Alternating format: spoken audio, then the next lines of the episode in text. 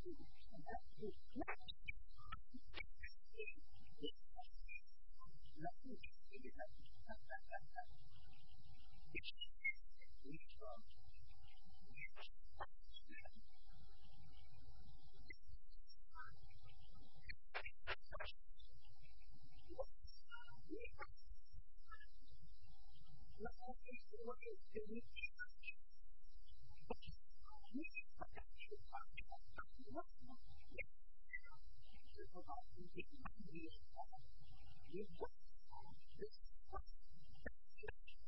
was the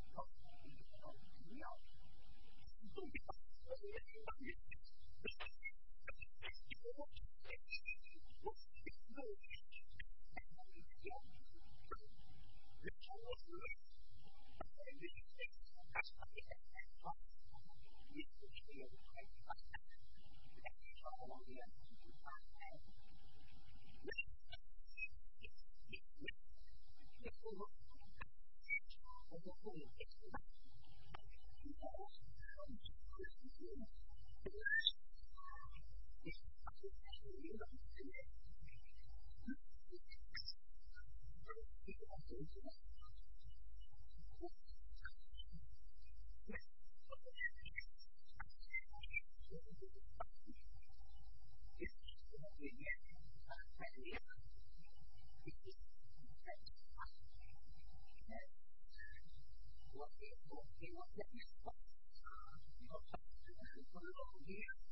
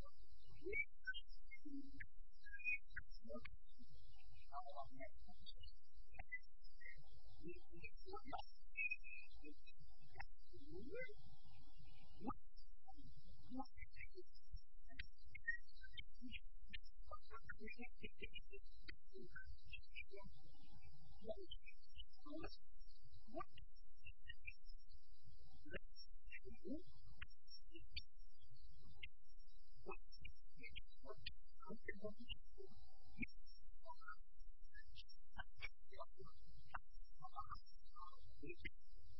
you.